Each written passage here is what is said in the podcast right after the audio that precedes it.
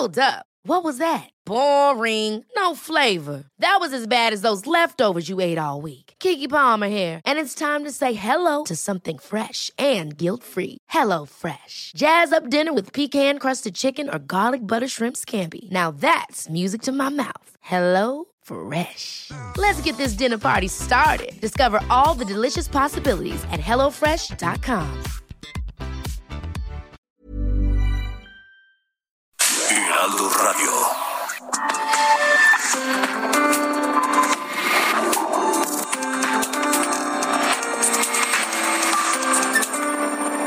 República H, con Alejandro Cacho.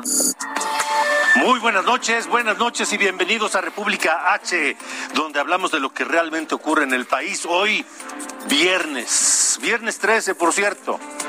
¿Usted es supersticioso? Hay quien sí, y hay quien piensa que es de mala suerte ser supersticioso. Yo soy Alejandro Cacho y le agradezco que nos acompañe y le invito a que se quede con nosotros una hora más de información. Saludos a toda la República Mexicana donde llega la señal de Heraldo Media Group y también al sur de los Estados Unidos, porque esta noche, esta noche hablaremos del inminente regreso a clases que plantea el gobierno federal.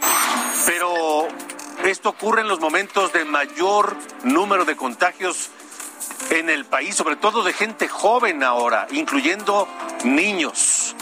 Conversaremos con Juan Martín Pérez, el coordinador para América Latina y el Caribe de la organización Tejiendo Redes de la Infancia. Otro tema de esta noche es la diferencia entre los datos oficiales y los datos reales y las proyecciones que hacen los expertos y los matemáticos en torno de los contagios y fallecimientos de coronavirus en México. Estaremos platicando con el doctor de la UNAM, Arturo Erdely, un experto, un actuario matemático, en fin, un hombre que maneja los, los, los, los números con los ojos cerrados. También hablaremos sobre lo que sucedió este viernes en Metepec, en el municipio de Metepec, en el Estado de México, en donde la presidenta municipal, que en una semana se irá, Gabriela Gamboa de Morena, quien buscaba reelegirse y no lo consiguió, pero antes de irse deja al municipio con un contrato a 25 años para que una empresa privada pues se haga cargo de la recolección de basura. Suena raro, ¿no? Estaremos hablando de eso, por supuesto. Y bueno, Sofía García, igualmente con nosotros, como todos los días. ¿Cómo estás? Sofía, buen viernes. Buen viernes, viernes 13. Efectivamente, no hay que ser supersticiosos. En esta ocasión, Alejandro, te voy a contar dos temas. Uno que tiene que ver con este contexto en el que nos encontramos de Saúl Huerta y las acusaciones en su contra. ¿Qué ha derivado? Ahora hay una propuesta interesante allá en el Senado en donde tiene que ver justamente, hablan o incluye pues la castración química para abusadores y pederastas. Te voy a contar quién propone esta, esta, bueno, pues, esta iniciativa y también de qué se trata. Y por otro lado, te voy a decir qué va a pasar o qué podría pasar con la extradición de eh, en caso de que así se solicite, porque entendemos que bueno, ahora la vía diplomática será la responsable de ello. ¿Qué pasará con Toledo, con Mauricio Toledo, ahora que está allá en Chile? De esto y más vamos a platicar más adelante, Alejandro. Que por cierto, Sofía, eh, Mauricio Toledo envió, bueno, subió un, un tuit hoy hasta cínico, ¿no? Cínico y burlón. O sea, yo sentiría Hasta- que se estaban burlando yo eso de la justicia. también. De las vías. O sea, no puede ser que haga o sea, todas las vías judiciales por las que intentaron hacerle algo, nada le pasó. Y ahora dijo, feliz viernes. Con gran cinismo, buen día a todos, sean felices, Feliz. feliz viernes. No, no, no. cuídense, etcétera. Y el tipo es un prófugo de la justicia al que protegieron para que huyera. Lo protegieron desde la Cámara de Diputados. Lo protegió Morena, lo protegió el PT. Es, o sea, Varios, ¿no? Varios, de, to- diferentes varios, fuerzas, lo- porque De cuánto prolongaron este juicio. No, hombre, Que le bueno, per- bueno. Es más, el cinismo de feliz viernes, pero además desde el 26 de julio yo estoy en Chile. Sí. Eh, Nos echamos un clavado a algunos tratados entre México y Chile Ajá. y te contaré al rato de qué se trata. Ah, esa interesante. Bueno, muy bien. Muy bien, gracias, Sofía. Bueno, pues las cifras, desgraciadamente, en el país, en México, no bajamos de 20 mil contagios todos los días, contagios nuevos todos los días de coronavirus. Ya sabe eh, usted que aquí en República H, Sara es quien tiene este tipo de datos. Sara, buenas noches. ¿Cuál es el número de hoy? ¿Cuántos contagios nuevos en las últimas 24 horas? De acuerdo con la Secretaría de Salud, en las últimas 24 horas se registraron 22.758 nuevos contagios de coronavirus en México. Mire, no hemos, eh, no hemos hecho el ejercicio, vamos a esperar a que termine la semana y cerrar el domingo con los números, pero lo más probable es que en una semana en México se hayan registrado más de 100 mil contagios nuevos de COVID. 100 mil. Y de acuerdo a lo que los médicos eh, ya han experimentado con esta enfermedad, de esos 100 mil, alrededor, en un par de semanas, no más allá de dos semanas, alrededor de 10 mil personas van a necesitar una cama de hospital. ¿Y sabe qué? No hay o no hay las suficientes. Este número de contagios continúa en ascenso en varios estados donde se rompen récords. Colima, hemos estado hablando insistentemente de lo que ocurre en Colima, que reporta 17 muertes en las últimas 24 horas. Es la cifra más alta que se registra en toda la pandemia para Colima. Al día de hoy tiene un total de 1.465 muertes. En cuanto a contagios, 431 contagios nuevos en las últimas 24 horas en Colima, también la segunda cifra más alta de toda la pandemia desde hace año y medio, pero no es el único estado.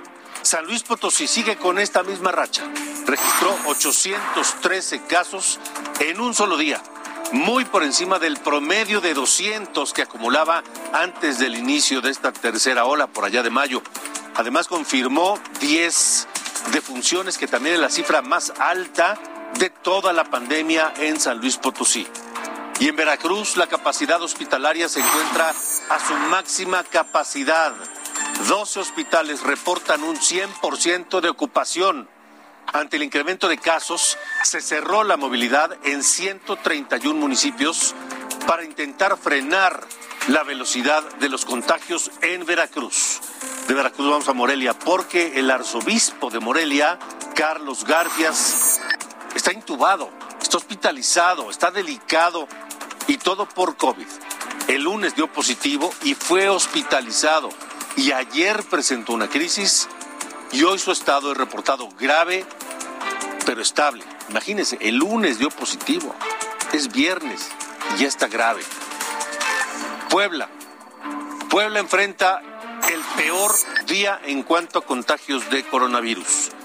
El secretario de Salud de Puebla, José Antonio Martínez, dijo que hubo 602 casos solo en las últimas 24 horas. En los últimos 11 días se ha incrementado 260% el número de contagios en Puebla.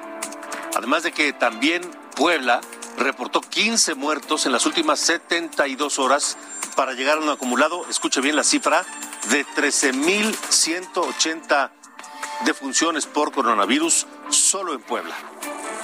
De ahí vamos a Coahuila porque las autoridades sanitarias atendieron un brote de coronavirus en un asilo de ancianos en el municipio de Acuña. De acuerdo con el reporte, todos, todos los, los habitantes de ese asilo están contagiados ya reciben tratamiento, son personas de alto riesgo por su edad y por sus distintas enfermedades y por fortuna hasta este momento en ese asilo de Acuña, Coahuila, no se reporta ninguna persona fallecida por coronavirus. Ojalá, ojalá sigan así. Vamos al centro del país, en Querétaro. Francisco Domínguez, el gobernador, anunció que el Estado regresa al plan B, es decir, reducción de la movilidad, así como el fortalecimiento de la infraestructura para la atención hospitalaria y el incremento de aplicación de pruebas de coronavirus. Si con las medidas anunciadas no logramos modificar las tendencias de nuestros indicadores, habremos de volver a ajustar. Recuerda que estamos en el periodo de modulación social donde medimos, combinamos y probamos para obtener un margen y lograr equilibrio entre salud, economía y salud mental. Bueno, otro tema que hemos estado siguiendo muy de cerca es el de contagios en, en niños. Hubo hoy en la conferencia de prensa de Palacio Nacional una serie de datos e incluso una, una, una declaración del presidente de la República en torno al contagio de los niños, que hoy, aunque no son el, el, foco principal, sino más bien son jóvenes, jóvenes adultos, eh, los niños también están comenzando a ser eh, infectados. Ya hay más de 600 muertes de niños en México por coronavirus, aunque el presidente diga que no. Porque, a ver, vamos a ver lo que dijo el presidente de la República hoy sobre el tema de los niños, porque él dice, para él es una exageración de los medios de comunicación. Para él el tema de los niños, porque además va ligado al regreso a clases, es una estrategia de los conservadores. ¿Tenemos lo que dijo el presidente? Bueno, no, no lo tenemos. Consideramos que lo mejor es convencer, persuadir, no usar la fuerza, no amenazar. Al final, todos en libertad. Prohibido prohibir.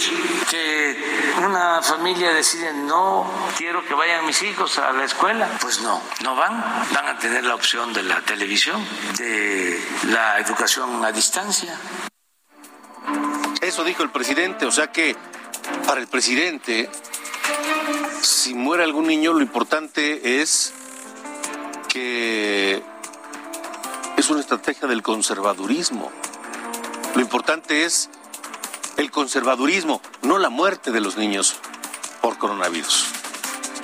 Gracias a Juan Martín Pérez, el director ejecutivo de la Red por los Derechos de la Infancia en México y secretario ejecutivo de la Red de Latinoamérica y Caribeña por la defensa de los niños, y adolescentes. Gracias por estar con nosotros, Juan Martín. Eh, ¿Cómo estás viendo tú la situación?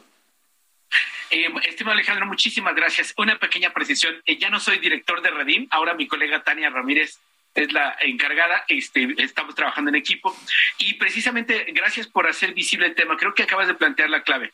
El tema de fondo no es la valoración que se está haciendo en torno al tema, sino los derechos de niños y niñas a la salud, a la educación y a la participación. Yo animaría al público a que más allá de la indignación que generan expresiones que, el jefe del Estado mexicano eh, no cuida y que no son propias de un funcionario de alto nivel, sino son chabacanas, son poco afortunadas, incluso irrespetuosas para el dolor de miles de víctimas, de familias que han perdido a sus hijos, a, incluso a personas cercanas. Eh, para que descoloquemos el tema, no es lo que diga el presidente, es lo que establece la Constitución mexicana, que es muy explícita en el artículo cuarto en torno al interés superior de la niñez. Todo lo que hagan las autoridades, las políticas públicas, tiene que tener como prioridad a la niñez, que representan, Alejandro, en números 39 millones de ciudadanas y ciudadanos.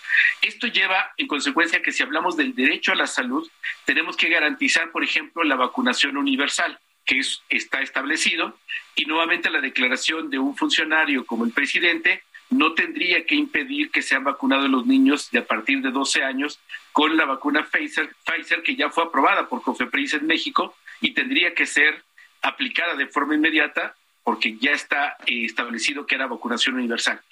Todo aquello que no sea esto porque está en el marco de ley viola sus derechos y es un acto ilegal. Tenemos que colocar, Alejandro, también el interés superior de los niños en la educación. Lo importante no es el establecimiento educativo, es la comunidad educativa. Necesitamos que se reencuentren con sus maestros, maestras, compañeros, que las familias comiencen a hablar entre ellas y ya verán por municipio, por escuela, quiénes pueden regresar porque hay condiciones, en muchas no habrá condiciones por la infraestructura, en otras las familias no van a poder enviar a sus hijos e hijas aunque quieran porque tienen una condición de riesgo con adultos mayores u otro tipo de circunstancias de salud. Y tiene que ser esto sin discriminación. Y esto implica que el Estado está obligado a generar todas las condiciones, no para entretenerlos con la televisión que no ha funcionado, ya está, Coneval mostró que Aprende en Casa era pues no, no tenía ninguna evidencia de, haber sido aprovechado ni el recurso ni eh, los objetivos, tenemos que transitar, como lo han hecho otros países en América Latina, a modos virtuales. Internet y otras herramientas que están disponibles para que los niños que no puedan ir por este momento a la escuela puedan continuar con su comunidad educativa ahí este, vinculados. Hay que animar al público a que tenga presente, y es súper importante esto, Alejandro, que saquemos de nuestra cabeza la idea del riesgo cero. Nadie puede garantizar que nuestros hijos e hijas no van a contagiarse de camino a la escuela o demás, pero eso mismo pasa si van al parque, si van al centro comercial, si van al cine, como las personas adultas que van a un restaurante o al gimnasio. Entonces no podemos evitar el riesgo cero, asumámoslo, pero lo que sí tenemos que tener son medidas preventivas para que si detectamos contagios de manera rápida y oportuna, rápidamente se cierre esa escuela, ese, eh, esos grupos, no todo el municipio, no toda la alcaldía, no todo el estado, pero que permita entonces entender que vamos a tener que ir aprendiendo a vivir con este virus y enseñar a niños y niñas, como ya lo hacen ahora, de que la mejor forma de protección está demostrada y no cuesta dinero, es la sana distancia, el cubrebocas permanente y el lavado de manos o el uso de gel. Esto es lo más exitoso y tenemos que trabajar en ello. Juan Martín, dime, dime, Juan Martín, eh, ¿tú ves eh, que en este preparativo de regresar a clases se están tomando las medidas necesarias para reducir el riesgo? De acuerdo contigo en que riesgo cero no existe, pero, pero hay que reducirlo lo más posible. ¿Tú ves una estrategia así? No, no, claramente no, Alejandro. Este es un poco vergonzoso que México sea el último país en América Latina que está intentando regresar a las escuelas y que lo haga tan eh, tan mal. Eh, tuvimos 18 eh, meses de confinamiento y desde hace al menos un año hemos estado insistiendo en, en el retorno a la escuela porque ya en muchos países de América Latina desde el término de la primera ola abrieron las escuelas. Europa prácticamente no cerró. Y esto se debe por tres factores. Infraestructura apropiada, comunidad educativa viva que se están coordinando, que están ahí, y respuestas del Estado en todo lo que es lo sanitario y epidemiológico, eh, control de, detección oportuna, atención rápida a los casos detectados, eh, medidas, digamos, de, cerco sanitario.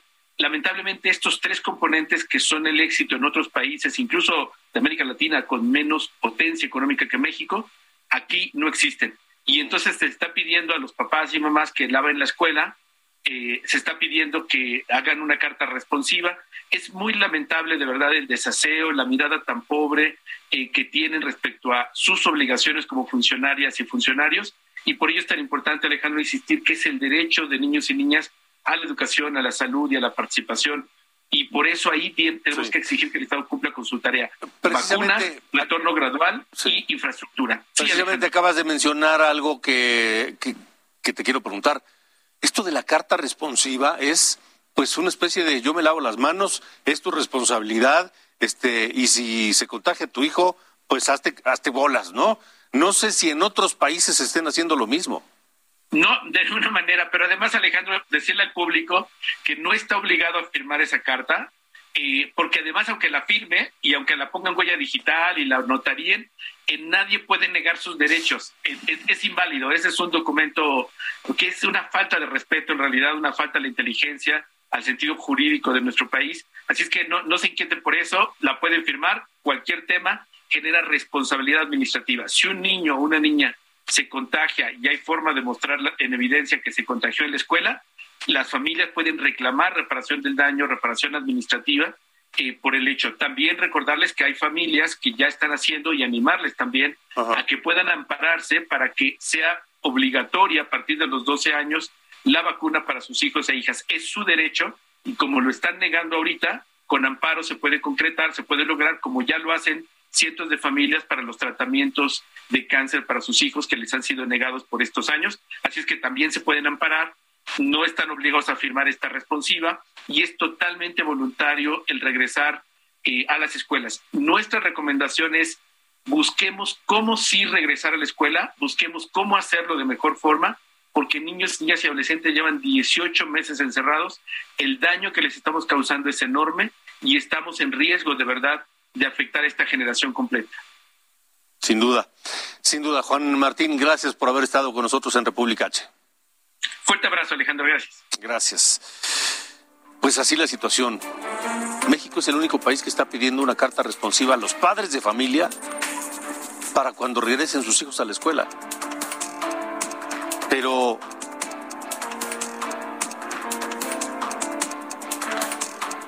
varios estados están dudando de regresar a clases. En Chiapas los maestros no quieren regresar a clases porque no se sienten seguros.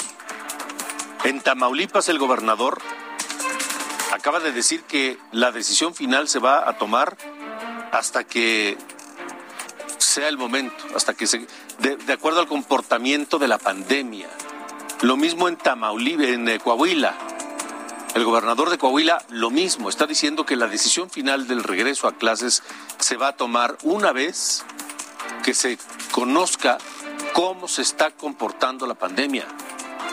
En Oaxaca ya dijeron que ahí no hay regreso a clases, por, o sea, no hay, punto. Pero tenemos por otro lado una secretaria de gobernación que dice que el regreso a clases es impostergable. Tenemos a una secretaria de educación pública que dice que el regreso a clases es inminente. Pero tenemos el jefe de ellas, el presidente de la República, que dice que aquí no se obliga a nadie, que aquí están los padres en libertad de decidir si regresan o no. Pero hace unas semanas dijo que llueve, trueno, relampagué, se regresaba a clases presenciales el 30 de agosto. Incluso en un momento final de la conferencia mañanera hoy, le preguntaron al presidente ya cuando salía si era obligación u obligatorio para los maestros volver a clases. Y también dijo que no. Entonces, ¿de qué estamos hablando? ¿Es inminente? ¿Es impostergable? ¿Llueve, truene o relampaguee? ¿O cada quien puede hacer lo que mejor le parezca? Ese es el escenario en que estamos regresando a clases en México, o bueno, pretendiendo regresar a clases en México. Esto es lo que dijo la secretaria de Gobernación, Olga Sánchez Cordero, hace algunas semanas. Es impostergable el regreso voluntario a las escuelas de las y los estudiantes. Sabemos que la pandemia ha transformado las dinámicas sociales, ha adquirido matices que no hubiéramos siquiera imaginado previamente. Sin embargo, toda crisis conlleva oportunidades. Ahí la secretaria de Gobernación, el 5 de agosto, como lo vimos en, en su momento. Ahora, hoy, esta mañana en Palacio Nacional, la secretaria de Educación Pública, la profesora Delfina Gómez sin duda, ya es el regreso a clases algo inminente. Se debe hacer efectivamente, debe ser un retorno responsable, ordenado y cauto a las aulas que, como lo han comprobado cientos de miles de millones de familias mexicanas, son más que un espacio formativo. A ver, quiero volver a escuchar este, por favor, a la secretaria de Educación. Dijo cientos de miles de millones. A ver, por favor. Sin duda, ya es el regreso a clases algo inminente.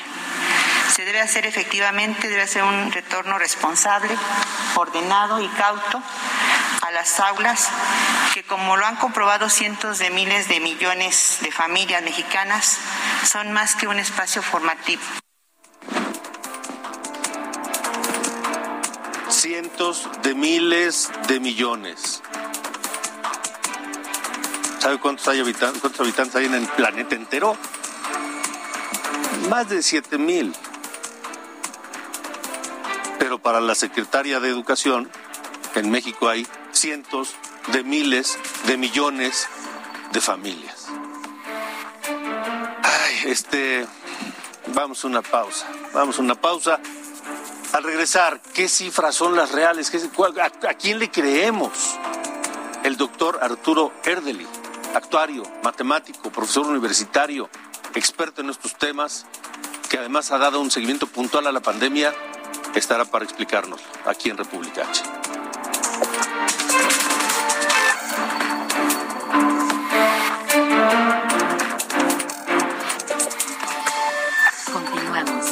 República H, con Alejandro Cacho. Heraldo Radio, la HCL se comparte, se ve y ahora también se escucha.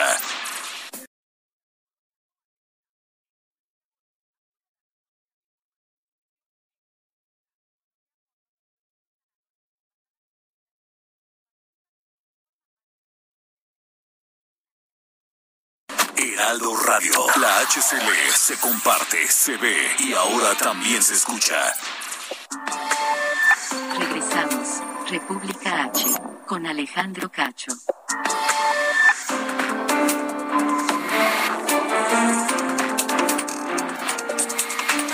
Seguimos, gracias por estar con nosotros en República H y gracias también al doctor eh, Arturo Erdeli. El doctor Erdeli es actuario, es eh, doctor en ciencias matemáticas de la UNAM, especialista en temas estadísticos y además en el tema de la pandemia ha ido dándole seguimiento puntualísimo a todos los números.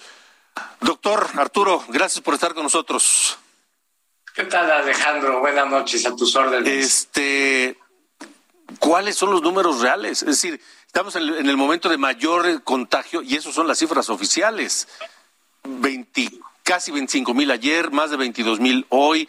Yo creo que en la última semana seguramente vamos a sumar alrededor de 100 mil contagios nuevos en los números oficiales. Así es, estamos creo en el momento más intenso de este tercer repunte epidémico en México. Yo estimo que quizás para la tercera semana de este mes ya estaremos alcanzando un, pico de contagios y quizás comience un, descenso. Ya hay cuatro entidades que tuvieron, después de tener incrementos muy, muy pronunciados, ya comienzan a mostrar signos de agotamiento. Estamos hablando de Quintana Roo, de Sinaloa, de Baja California Sur y de Yucatán pero a excepción de esas cuatro entidades que, después de haber subido muchísimo ya empiezan como a descender un poco, el resto de las eh, entidades del país, los restantes 28 estados de la República, continúan en un ascenso, en un crecimiento muy acelerado de contagios. Eh, ¿Calculas que para la tercera semana de agosto lleguemos al, al, al, a la cima? Aproximadamente, digo, esto lo recalculo todos los días, pero hasta el momento con los datos al cierre del día de hoy, más o menos por ahí, digamos, se puede ir moviendo, pero todo indica que en este mes de agosto viviremos la parte más, más intensa de este tercer repunte y después comenzará un descenso que no es rápido, quizás nos va a tomar aproximadamente tres meses regresar a los niveles que teníamos de contagios antes de este repunte. Estoy hablando de los niveles de finales de mayo de este año. O sea que será hasta finales de noviembre, diciembre, cuando veamos eh, los números ya mucho más bajos de lo que están hoy.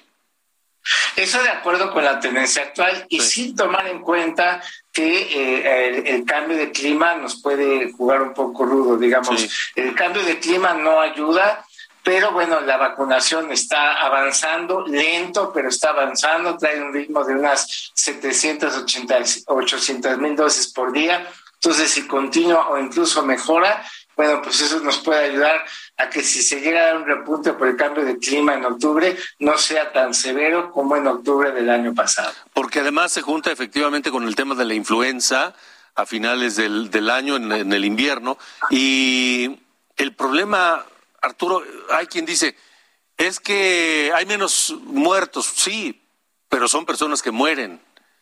Este, y, todas estas, esta cantidad de personas que se están contagiando, es probable que en algún momento necesiten una cama de hospital. Y ahí es donde se complica todo, ¿no? No hay que minimizar las muertes. Efectivamente, no está hasta el momento muriendo tanta gente como en la, como en la segunda ola o en el segundo repunte. Pero para que ustedes vean, en los peores momentos del segundo repunte que tuvimos en México, tuvimos un promedio de unas 1.300 defunciones confirmadas por día. ¿Cómo vamos hoy? Traemos un promedio de 500. Entonces, aunque todavía no lleguemos a las 1300, a mí me parece que un ritmo de 500 diarias confirmadas, que no son todas, me parece una tragedia, no debe minimizarse. Ahora, eh, en el tema de las, las vacunas, eh, estamos, como ya decías, estamos platicando con el doctor Arturo, Arturo Erdeli. Eh, decías, Arturo, estamos avanzando lento, pero puede ser pues un paliativo. y también hay ahí una serie de vacunas que se supone que ya llegaron, pero que faltan por aplicarse y que la pregunta es, ¿por qué no se aplican o dónde están, no? Sí, la situación actual de la vacunación en México es que poco menos del 23% de la población cuenta con esquema completo de, vacunación. Esto significa que aproximadamente casi 73 millones de mexicanos no han recibido una sola dosis. Entonces, eso es todavía mucho terreno fértil por conquistar para, una variante del virus, que es la variante Delta, que es muchísimo más, más contagiosa. Por eso es que estamos viviendo un repunte tan severo, porque nos tomó este tercer repunte con muy poca población adecuadamente eh, protegida. Esa es la situación. Y por otro lado, sí tenemos un, eh, eh, una forma de aplicar las vacunas en México muy ineficiente con estas brigadas correcaminos, con estos servidores de la nación que estorban más de lo que ayuda. Y efectivamente, hasta el día de hoy hay 16.3 millones de dosis que ya se recibieron y por alguna razón no han sido aplicadas. Pero además, seguimos con un eh, manejo de la información completamente eh, eh, falso. Es decir, hace unos días, hace dos días, escuché a Hugo López Gatel decir que el 54% de los mexicanos entre 18 y 40, una cosa así, ya había sido vacunado. Imagínate, 54%. E, ese es un truco que utiliza el gobierno para inflar las cifras, es decir, excluir del cálculo a los menores de edad como si no existían, como si no requerían de protección. Yo las cifras que te di es sobre los 126 millones de mexicanos que somos y que los 126 millones requerimos protección, el porcentaje es muchísimo menor. Pero hablando incluso de información falsa que transmite el gobierno o información engañosa, Justamente ayer el gobierno de México en su cuenta oficial en Twitter publicó una infografía en la que dice que en el mundo no existe evidencia de epidemia por COVID-19 en menores de edad. Esto es terrible porque es falso y eso se puede demostrar con las propias cifras del gobierno federal. Si uno revisa la, la cantidad de menores de edad que se han ido contagiando, es entre dos y tres veces eh, lo, que observamos en el peor momento del pico de, enero, del segundo pico que tuvimos en la epidemia en México. Entonces sí, los menores de edad sí se están contagiando y están viviendo su peor momento de contagios en México. Y además hay un problema, ellos no han sido vacunados no solo no han sido vacunados, sino que ya los mandaron hasta el final de la fila, eso ya quedó claro. Incluso ante una autorización de COFEPRIS para vacunar a menores de 12 a 17, la decisión gubernamental es no gastar porque lo considera una cuestión de consumista o neoliberal o de saber que, cómo lo califican, pero el asunto es que eh, los menores de edad sí están ahí, sí requieren protección también, también se enferman, se hospitalizan, se mueren y los mandaron hasta el final de la fila para la vacunación y encima ya los quieren mandar a las aulas escolares. Sí, sí, sí, qué cosa, qué cosa. Doctor Arturo Erdeli, gracias por haber estado nuevamente aquí en República H. Encantado, Alejandro. Muy buenas noches. Hasta luego, buenas noches. Vamos ahora con Sofía García. Esto es República H. Alejandro, de nuevo te cuento que, bueno, pues a propósito de este contexto en el que nos encontramos, lo que pasó con, pues con Saúl Huerta y que, bueno, pues hasta ahora no se ha entregado como había dicho que lo iba a hacer, bueno, pues resulta que ahora hay una propuesta de castración química contra pederastas y abusadores sexuales, ya que como seguramente tú lo sabes, lamentablemente México ocupa el primer lugar en el mundo en lo que se refiere al abuso sexual infantil con 5.4 millones de casos anuales. Esto de acuerdo, claro, a una organización que se llama Aldeas Infantiles SOS. Y, peor aún, la pandemia agudizó estos números, según la propia organización, durante la infancia, es decir, hasta los cinco años, los agresores, los agresores suelen ser el padrastro en un 30%, los abuelos, los tíos, los primos, los cuidadores, vaya, siempre al interior de los hogares, en la mayoría de las veces. Y bueno, pues es decir, la infancia en México en este momento, justo también tú ya lo platicabas, eh, pues no tiene el mejor momento, no hay seguridad ni dentro o fuera de casa, no tienen salud, no hay educación de calidad y no tienen garantías de ningún tipo. Ante este escenario, bueno, y pues después de lo que pasó con Saúl Huerta, pues ahora el senador eh, eh, de Morena, Alejandro Armenta, presentó una iniciativa para promover la inhibición hormonal en abusadores y pederastas, es decir, castración química contra quienes cometen ese delito. Por ello también habló de la importancia de la reciente aprobación de la reforma al Código Penal para eliminar también, esto es muy importante, que prescriban los delitos sexuales, porque ya después de un tiempo resulta que ya no pueden ir a denunciar. Escuchemos lo que dice el senador Alejandro Armenta logramos aprobar una reforma al Código Penal para eliminar la prescripción en los delitos sexuales. Esto significa que si un niño hace 10 años o una niña fue violada por un familiar o por un político, por un hombre o por una mujer que traicionando la confianza de una familia en el seno del hogar, hoy puede ser denunciado. La no prescripción de delitos sexuales significa que no va a haber impunidad para estos delincuentes de nuestros hijos.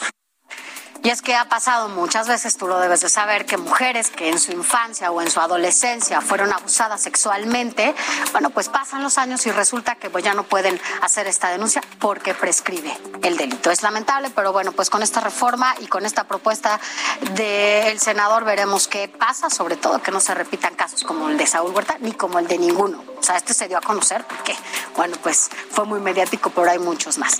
Y bueno, te voy a contar algo. Nos echamos a un clavado a los tratados que tiene México y Chile. Y mira, después de la salida del diputado Mauricio Toledo, pues ahora empieza otra batalla legal, ¿no? Ya no tiene el fuero, pero bueno, ahora viene otra batalla.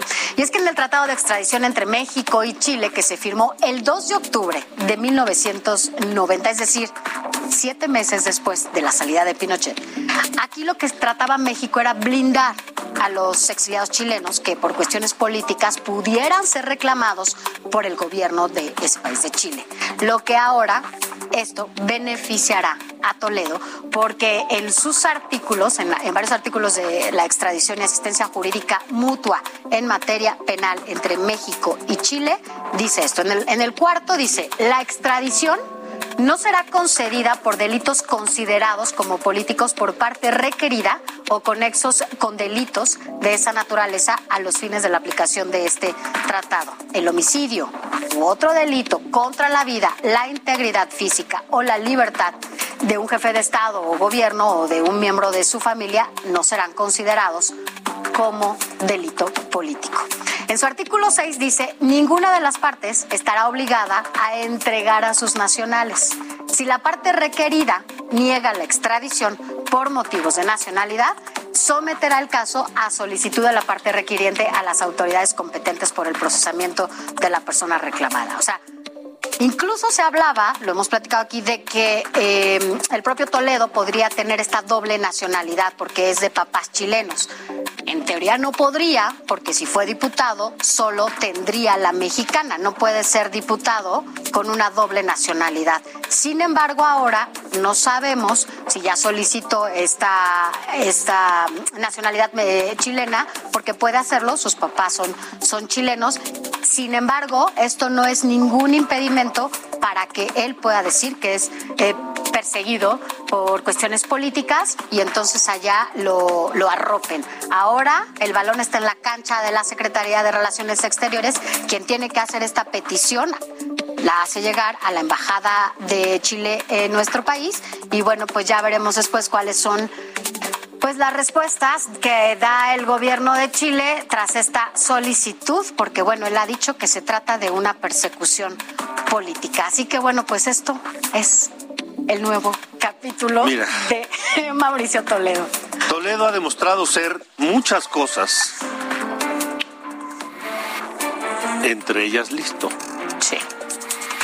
Entonces, mi pronóstico es que no lo volveremos a ver en México en mucho tiempo, pero mucho tiempo. Porque además, de que él puede reclamar la nacionalidad chilena si no es que ya lo hizo, y argumentar motivos, de una persecución política en su contra en México por parte del actual gobierno. Así es. Y que si este gobierno vuelve a ganar la presidencia de la República en 2024, esa persecución continuará. Ese puede ser su alegato. Claro. Y entonces esto está dentro del tratado y no se lo van a poder traer. Entonces sí, difícilmente. Algunos mencionaban que bueno, que él había, eh, solo se le había quitado el fuero en esta legislatura, que le faltaba la siguiente.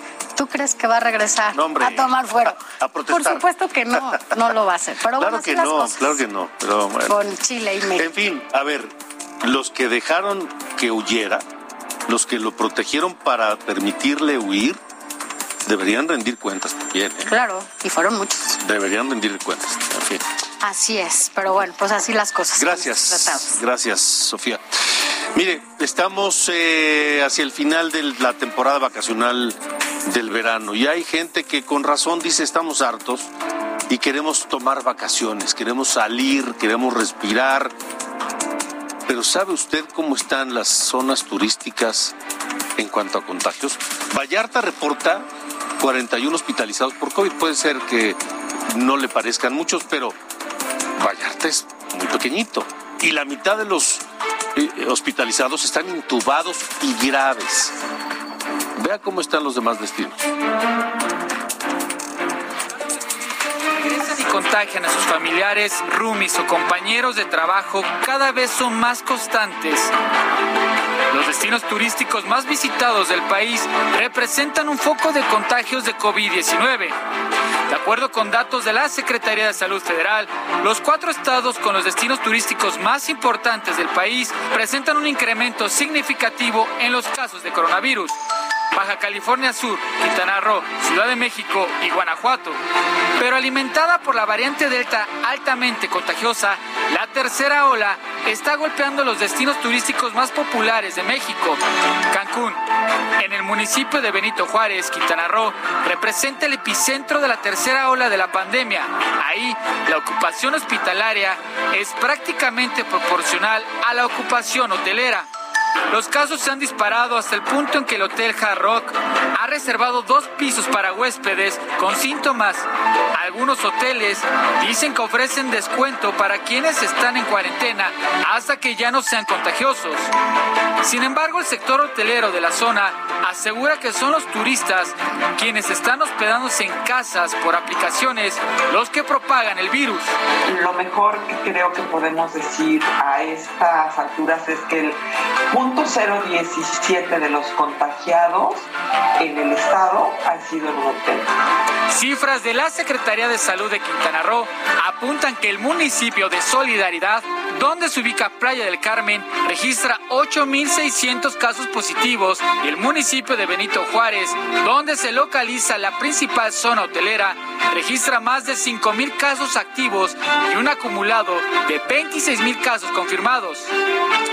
En Baja California Sur, donde se encuentra uno de los conjuntos turísticos más importantes del país, La Paz y Los Cabos, se registra un aumento en los contagios de 491% respecto a mayo y junio del año pasado.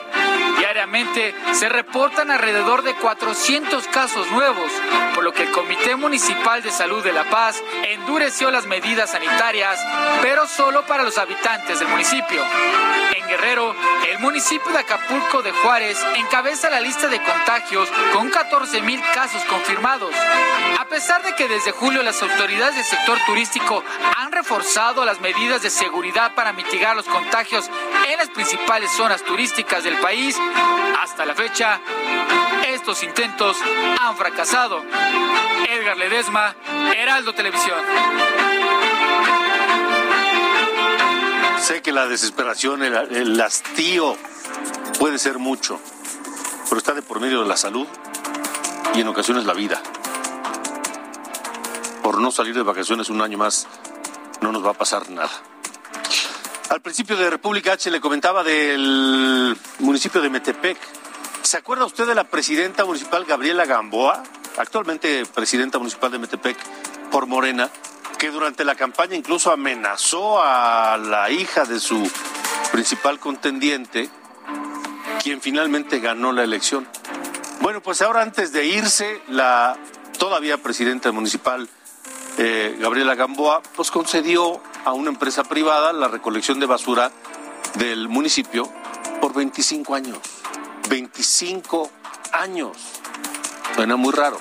Por eso agradezco esta noche al eh, presidente municipal electo de Metepec, eh, quien pues habrá de lidiar con este asunto. Fernando Flores, gracias por estar en República H. Buenas noches. Creo que no me escuchas. No, no me escucha Fernando Flores. Este, queremos preguntarle, pues, ¿cómo, cómo piensa él lidiar con ese tema, porque eh, pues está, está, está complicado. Mire, así fue como Gabriela Gamboa en la campaña amenazó a su contendiente. Vamos a confrontar, cabrón. Y vengo por reelección. Y sabes con la niña lo que puedo hacer, ¿va? ¿Con qué niña? Pues es la hija de Fernando. Querían verme en el punto, porque tú sabes que lo puedo hacer.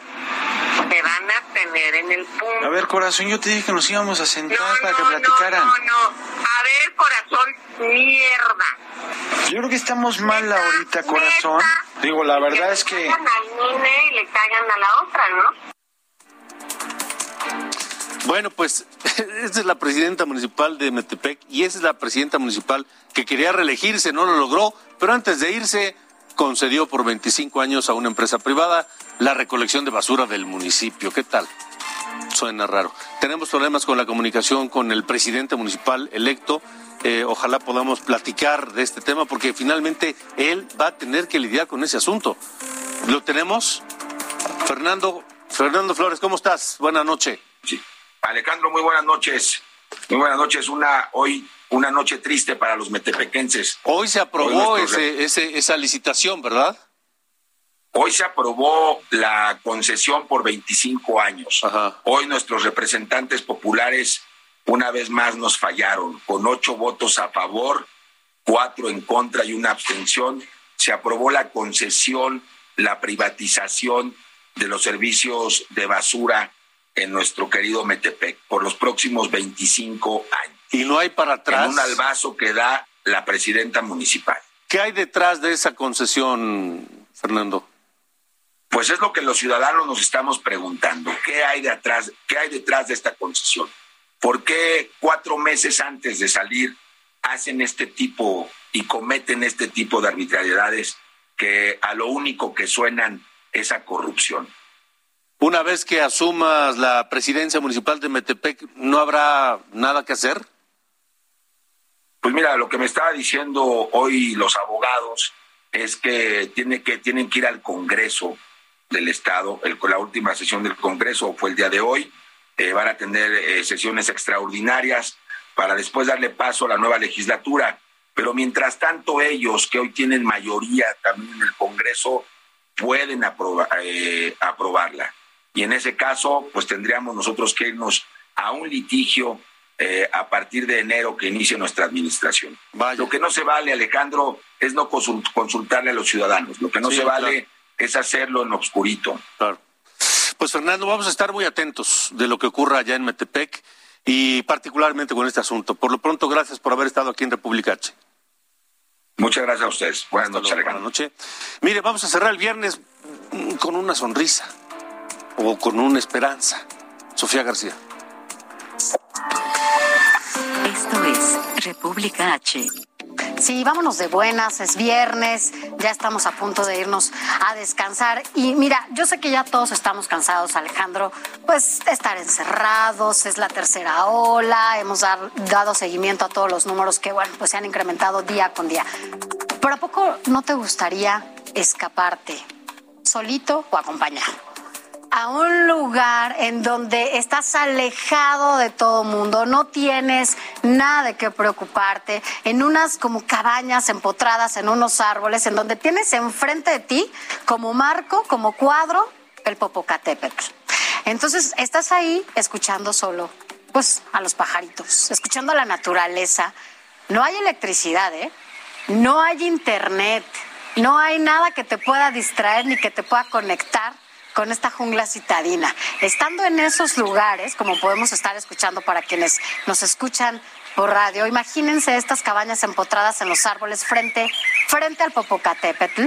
Esto es un lugar, es un lugar espectacular que se llama Aldea Pachamama. Y estamos a dos horas y media de aquí de la Ciudad de México, pero a una hora y media de Puebla. Está en Puebla.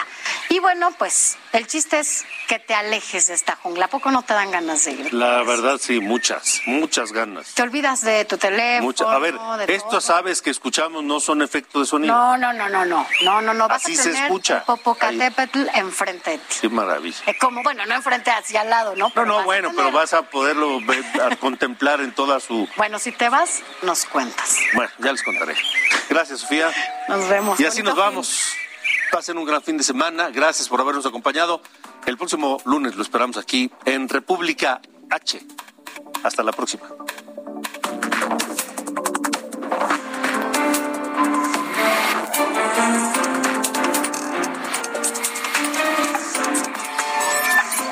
Esto fue República H con Alejandro Cacho.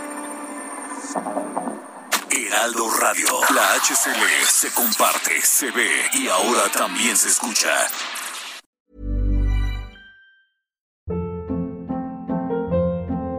Hold up. What was that? Boring. No flavor. That was as bad as those leftovers you ate all week. Kiki Palmer here, and it's time to say hello to something fresh and guilt-free. Hello Fresh. Jazz up dinner with pecan-crusted chicken or garlic butter shrimp scampi. Now that's music to my mouth. Hello Fresh. Let's get this dinner party started. Discover all the delicious possibilities at hellofresh.com.